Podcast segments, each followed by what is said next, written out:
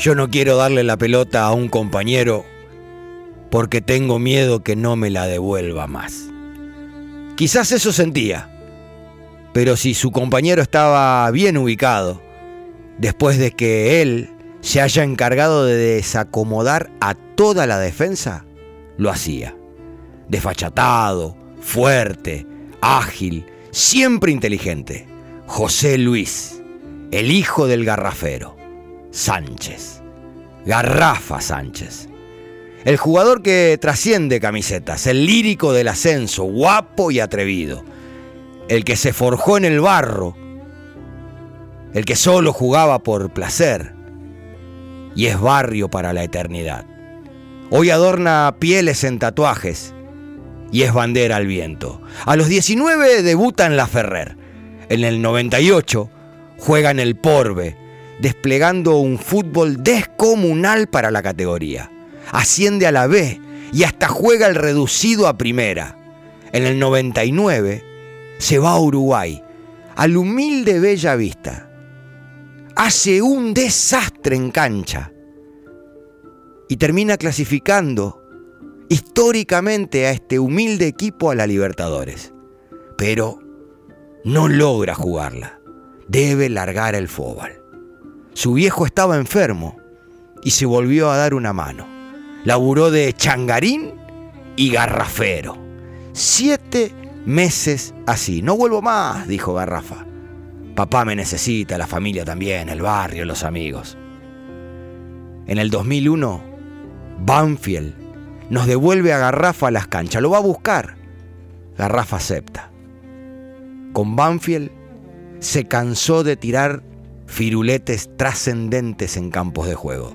Se cansó de generar los que muchos generan, llenar canchas, incluso no siendo de ese equipo, para ver a Garrafa. Asciende a primera.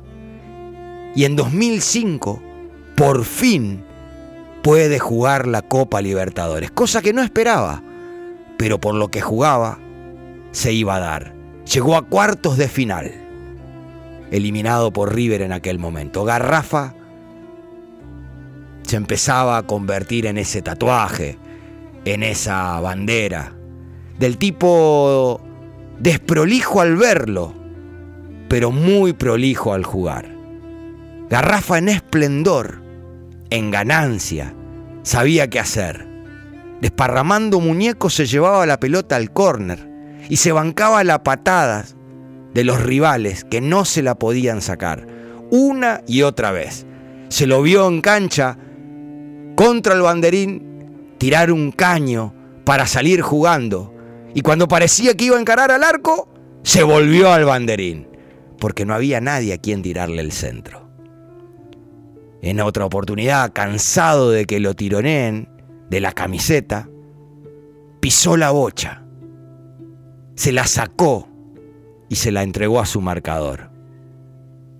Casaca sí, pelota no, nunca jamás. Pases filtrados por doquier, goles de mil colores, guapo y distain, un 10 sin igual. La historia reza que con el Porbe, fue sparring de la selección mundialista del 98 e hizo que jugadores como Gallardo, Almeida, el Cholo Simeone la pasen horrible en ese partido.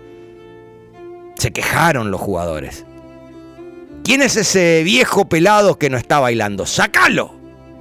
El viejo pelado solo tenía 23 años y se llama Garrafa Sánchez. Garrafa era mejor que ellos. No iba al mundial, era un pibe del ascenso los medios publicaron, la selección ganó 4 a 2. La verdad fue que un 3 a 1 categórico a favor del Porbe de Garrafa había sucedido. Amigo de los amigos, del barrio y la velocidad. Tanto que Boca fue a buscarlo, pero lo descartaron. Estaba yendo al entrenamiento y un grupo de dirigentes iban por la misma autopista. Garrafa los pasó a 180 kilómetros por hora en su moto. Se volvió al AFE, el club de sus amores, para poder retirarse allí. Me vuelvo al AFE, es el barrio, me voy caminando, estoy a cinco cuadras, todavía en plenitud. Podía seguir jugando en primera, pero decidió retirarse y dedicarse a la familia. Garrafa no es historia, es leyenda, que en palabras de Dolina se afirma sobre el ángel de los perdedores. No fue campeón del mundo, no jugó en la selección, pero la bailó. Desplegó su fútbol en el ascenso y en primera. Sobre una moto, Garrafa hizo su última pirueta. Le salió mal. La pelota sigue triste como todo el fútbol argentino. Focas, han sido ustedes educados.